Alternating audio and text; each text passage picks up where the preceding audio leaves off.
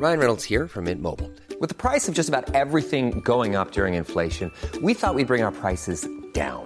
So to help us, we brought in a reverse auctioneer, which is apparently a thing.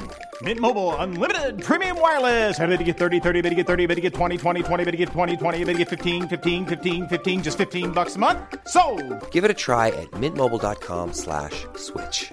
$45 upfront for three months plus taxes and fees. Promo for new customers for limited time. Unlimited more than 40 gigabytes per month. Slows. Full terms at mintmobile.com. Escuchas. Escuchas un podcast de Dixo. Escuchas. Nutres. Nutrición y salud en Dixo. Con Fernanda Alvarado, Sol Sigal y Mariana Camarena. Por Dixo. La productora de podcast más importante en habla hispana.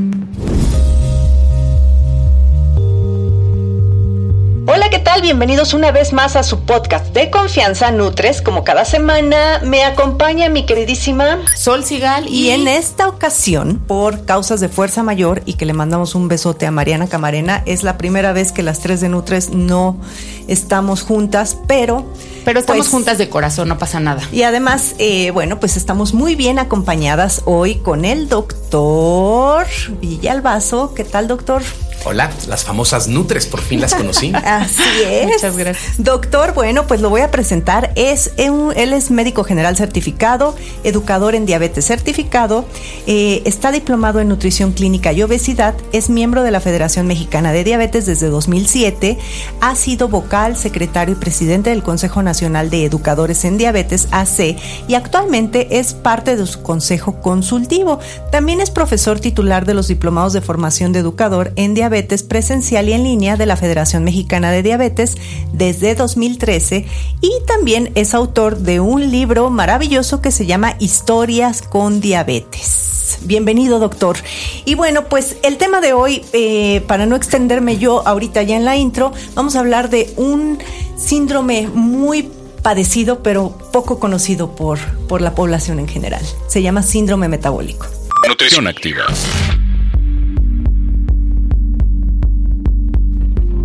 Las enfermedades crónicas no transmisibles, eh, lo sabemos, son el principal problema de salud en México, por lo que el día de hoy vamos a platicar sobre un síndrome que es poco conocido, pero muchísima gente tiene, sobre todo en la población mexicana, se llama del conocidísimo, hoy se llama síndrome metabólico porque ha tenido otros, otros nombres. Y para ello está el doctor Marco Villalbazo y queremos que nos diga Sabemos que no todos los médicos están de acuerdo con la definición o con la causa del síndrome metabólico y hay mucha controversia. Entonces, ¿cuál podría ser su definición de síndrome metabólico? Sí, antes me gustaría decir lo que es un síndrome para que nuestros amigos entiendan. Síndrome es la unión de síntomas y signos. Síntomas es lo que siente el paciente, signos es lo que reconoce el profesional de la salud. Eso es un síndrome. Este síndrome metabólico originalmente se llamaba síndrome X, Luego síndrome de Raven y ahora es síndrome metabólico. Bueno, lo que pasa es que los médicos que son eh, ya antiguitos, los médicos que no se han actualizado, no nos lo dieron en la escuela de medicina, porque antes era algo que se eh, presuponía que existía. Pero médicos que no se han actualizado no lo conocen, pero sí está avalado por todas las instituciones de salud a nivel mundial. Por ejemplo, en lo que es la Federación Internacional de Diabetes, que, es, que tratan de hacer esto muy simple, yo les diría la definición. Es la unión de síntomas y signos caracterizados por alteraciones metabólicas, alteraciones en la circunferencia de cintura y alteraciones clínicas que se caracterizan por una, un gran riesgo de desencadenar una enfermedad cardiovascular fatal. La gente con síndrome metabólico se va a morir tristemente a edad joven de un infarto. ¿Qué tal? O sea, no necesariamente de alguno de los padecimientos que conforman el síndrome metabólico. Eh, normalmente de un infarto. Esa es la característica. Esa es la característica, por eso todo el mundo se pelea a este tipo de pacientes. El, El endocrinólogo, cardiólogo, el el- cardiólogo, el general, que es el que ve la gran mayoría de estos procesos. ¿Qué tal? Eh, ¿Quieren que hablemos sobre el diagnóstico? O, ¿Cuáles? Ajá, sí, sí, sí. O podríamos también decir cuáles son los signos, los, los- las enfermedades que componen este famoso síndrome metabólico. Entra en el diagnóstico, pero una vez nos vamos a la yugular. Uno, ¿qué te parece? ¿Qué te parece si, primero, en la IDF nos dice que la circunferencia de cintura en varones debe de ser igual o mayor a 90? Yo, voy, yo voy haciendo mi check.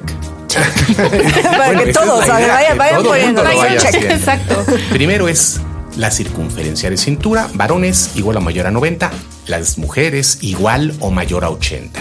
Esto se toma entre la última costilla y el huesito de la cadera, se respira y al final de la expiración se toma el lleguecito, la circunferencia de cintura, sin rupa, por supuesto.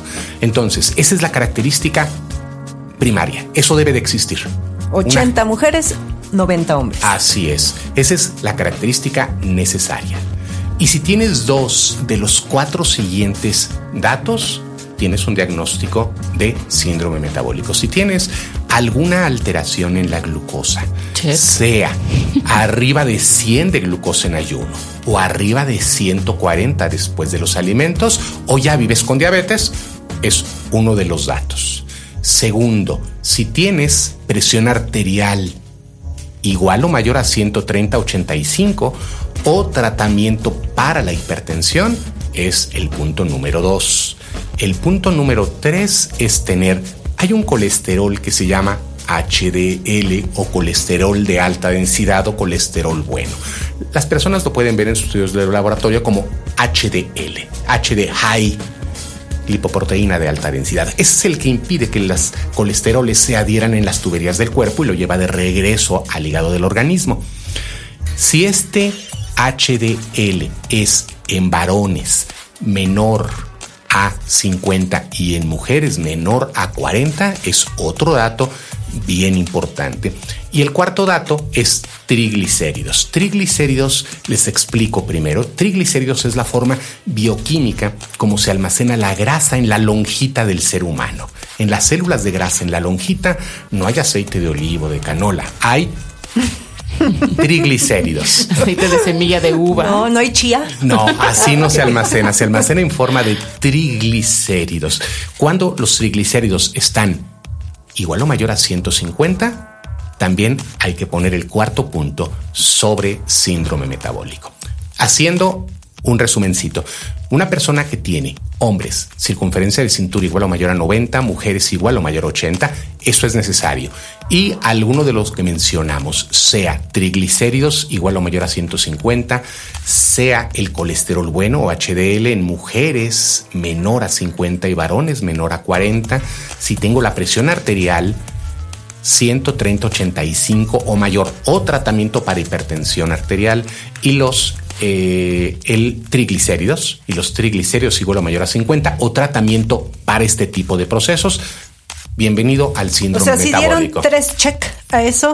El de circunferencia de cintura es forzoso y dos más de los cuatro que dijimos es síndrome metabólico. ¿Y qué pasa si hay un flaquito con tres? Glucosa, hipertensión y dislipidemia. Si tiene hipertensión, dislipidemia y triglicéridos elevados y la presión no entra en síndrome metabólico. No, pero según yo, eh, todos estos que son como características o no sé cómo se podrían llamar, finalmente son un factor predictor. O sea, si no lo tiene, lo va a tener.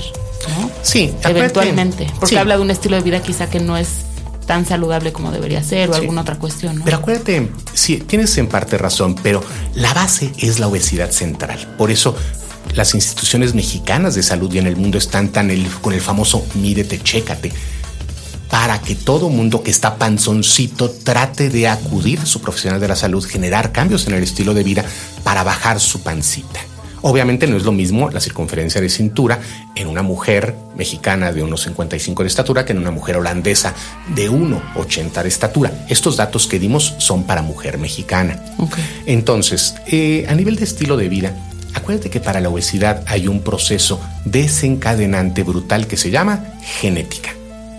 Es correcto. Para obesidad, la genética es una pistola cargada y el estilo de vida es el gatillo disparador. No podemos cambiar de dónde venimos, pero sí hacia dónde nos dirigimos.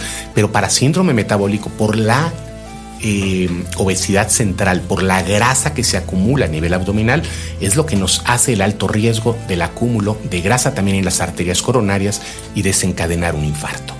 Hay otras muchas características. Antes nos pasaríamos aquí dos horas hablando porque se habla de ovario poliquístico, cosas de nombre muy extraño, procesos en piel que se llama cantosis níricans, muchos, muchos, muchos procesos, pero se iba hasta lo infinito ahora ya se ha centrado para poder realmente hacer diagnósticos certeros y no estar perdidos en el espacio. Entonces, bueno, si la base, podríamos llamarle así, es eh, una circunferencia de cintura grande, ¿no? Entonces, eh, ¿tú crees que todo esto se debe a malos hábitos? Porque bueno, también antes se, se, hablaba que tenían síndrome metabólico pacientes mayores a los 50 años y ahorita estamos viendo que hay pequeñitos con síndrome metabólico. Por supuesto, mira algo dramático si te vas a la encuesta nacional de salud y nutrición, ya sea la 2012 o la 2016, 2015, perdón, resulta que sorpresa, la obesidad subió 1% del 12 al 15.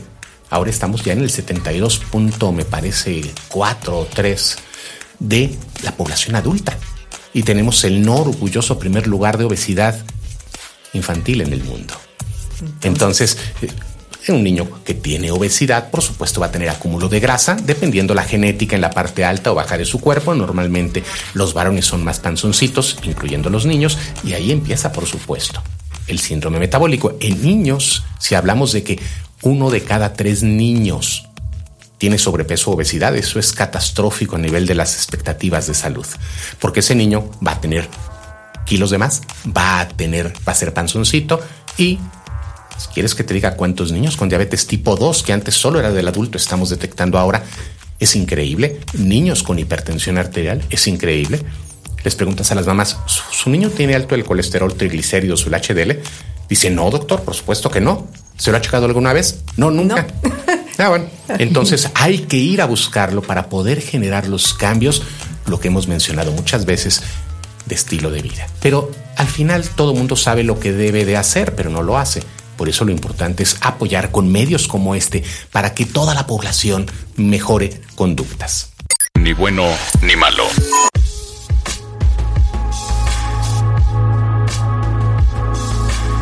Doctor, justo hablando un poco de esta historia donde dice que todos sabemos lo que tenemos que hacer, pero no lo hacemos, ¿cómo lograr soluciones que sean realmente efectivas, ¿no? En la prevención y en el control de la obesidad. Pues yo empezaría pensando en niños, y si esto ya no se logró, pues ya en, en adultos, ¿no? Bueno, quisiera mencionar lo siguiente. Ustedes son las Nutris, ¿correcto? Es correcto. Pero la nutrición depende de una buena alimentación. La nutrición es algo celular, es algo que no podemos controlar. La única forma de controlar la nutrición es ingiriendo alimentos de buena calidad y en una cantidad adecuada. Porque hablamos de nutrición y vemos es que este cerealito tiene 27 mil vitaminas. Sí, pero si te me tomo cinco tazas resulta absolutamente contraproducente. Normalmente las nutriólogas, hablo de las porque son mucho más las mujeres. Que los. Sí, que los. hay de todo, por suerte. Sí, sí, hay de todo, pero cada vez son más nutriólogos varones, pero las mujeres siguen siendo absoluta mayoría. Bueno, al nutriólogo le enseñan a ordenar. A ordenar. Tienes que hacer esto. Y eso, bueno, les tengo la noticia que está predestinado al fracaso. Lo importante es llegar a acuerdos con el paciente. Nadie más sabe lo que puede hacer y dónde puede cambiar que el paciente mismo. Es establecer acuerdos con el paciente. Y hablando de los niños, bueno, dicen por ahí, soy un espejo y me reflejo. Si el papá vive con sobrepeso, obesidad y la mamá vive con sobrepeso, obesidad, uno ya le pasaron la genética a ese niño. Y aparte la educación. Sí, claro. El ejemplo arrastra, lo decimos mucho. No, por supuesto. Entonces, lo importante no es cuando van al consultorio y nos llevan a un jovencito o a un niño o a una niña. Doctor, bájelo de peso, por favor. Así con orden, ¿eh? además.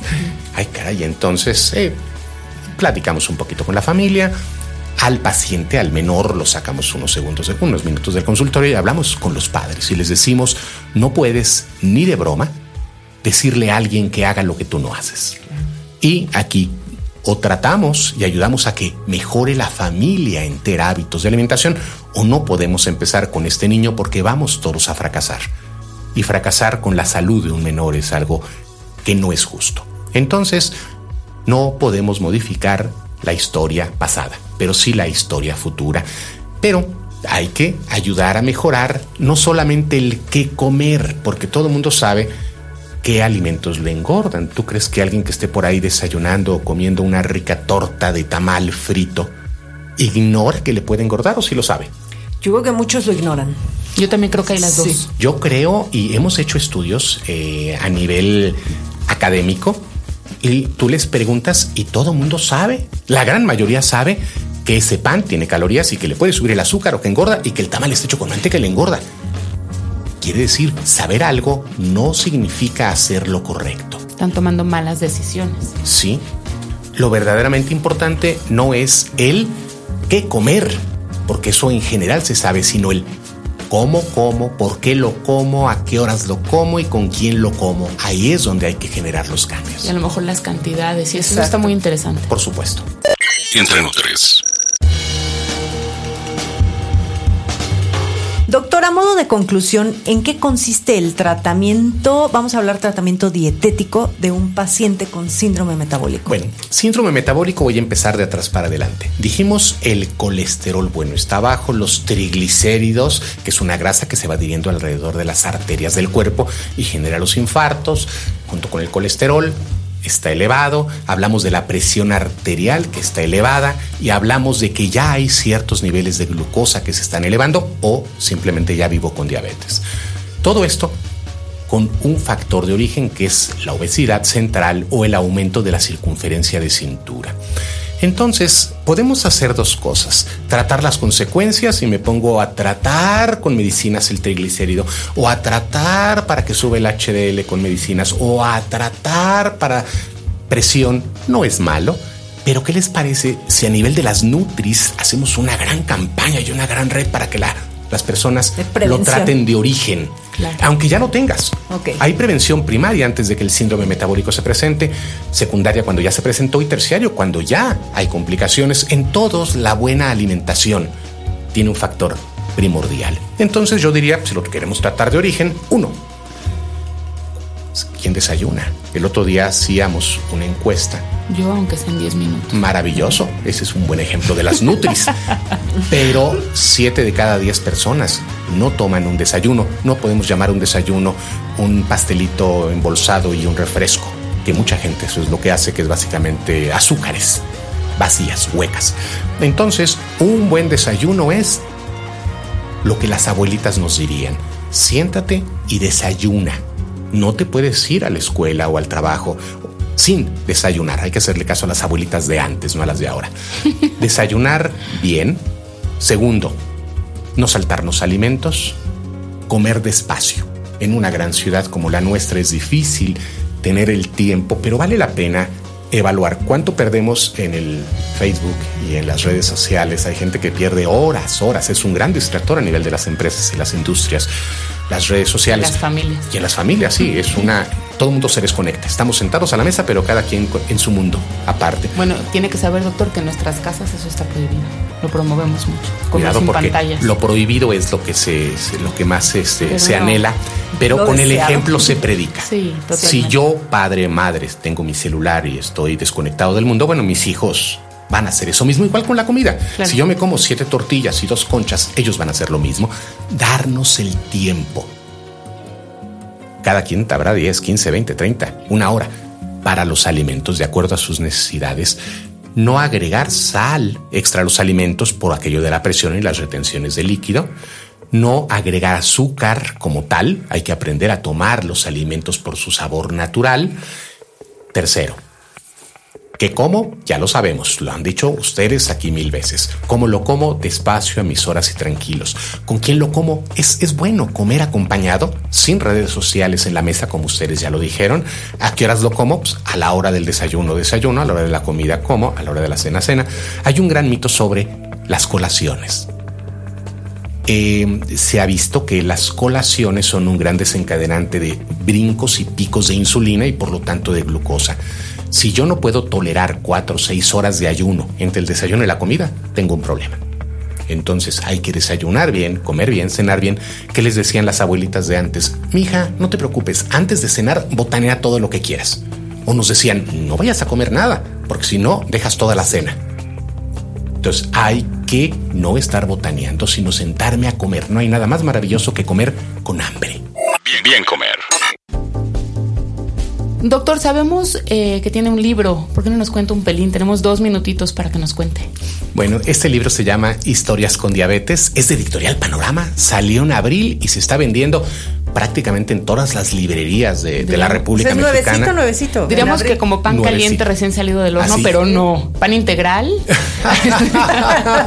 pan de salvado, de grano con nueces y proteínas. E-, este libro lo están usando tanto los profesionales de la salud porque todos los datos están actualizados, pero contado de una forma, de una narrativa con historias reales de pacientes con éxito pero también con su fracaso, para que todos aprendamos de eso, aprender del éxito y del fracaso de las gentes que han transcurrido el camino de la obesidad, síndrome metabólico, prediabetes, diabetes y sus complicaciones. Es eh, la forma real, como nosotros decimos.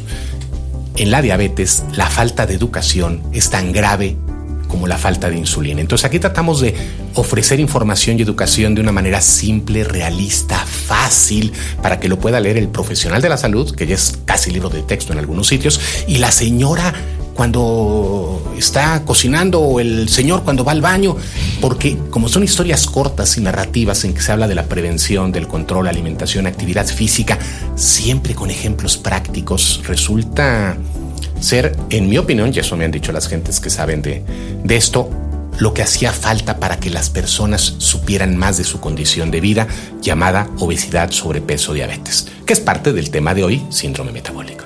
Y lo consiguen, se llama Historias con Diabetes, Marco A. Su servidor, editorial Panorama, en prácticamente todas las librerías de, del país. Perfecto, pues ya más están. Fácil de leer y con muy buena información. Así que vamos, vamos a por él, como dice. Listo. Escuchas un podcast de Dixo. De Dixo.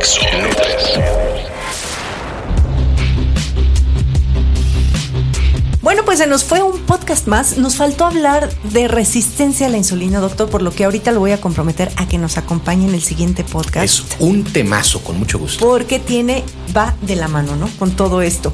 Eh, pues bueno, ya saben, mándenos sugerencias, preguntas a Nutres con número en Twitter, Nutres es arroba Nutres TV, en Facebook, todo con letras Nutres TV.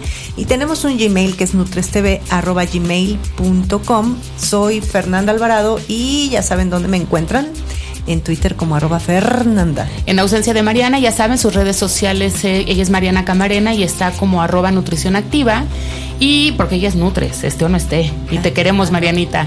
Y yo soy, soy Sol Sigal, en Twitter estoy como arroba Sol Sigal y ya comprometimos al doctor el podcast de la próxima semana, Resistencia a la Insulina, para que estén atentos y de vuelta. Doctor, díganos dónde lo encuentran usted. Estoy en la Ciudad de México, en la colonia Condesa. Les dejo, si me lo permiten, el teléfono, por favor. 55 53 0488. 55 53 0488 en la golpeada pero reviviente Colonia Condesa. ¿Tiene alguna red social, doctor? Es eh, doctor DR Marco Villalbazo. Perfecto. ¿En Twitter? En Facebook. En Facebook, perfecto. Gracias, doctor.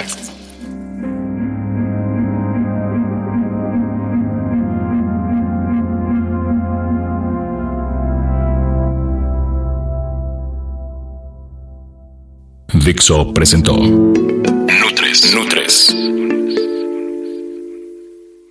Las opiniones expresadas en este programa no pretenden sustituir en ningún caso la asesoría personalizada de un profesional. Tanto las conductoras como Dixo quedan exentos de responsabilidad por la manera en que se utiliza la información aquí proporcionada. Todas las opiniones son a título personal.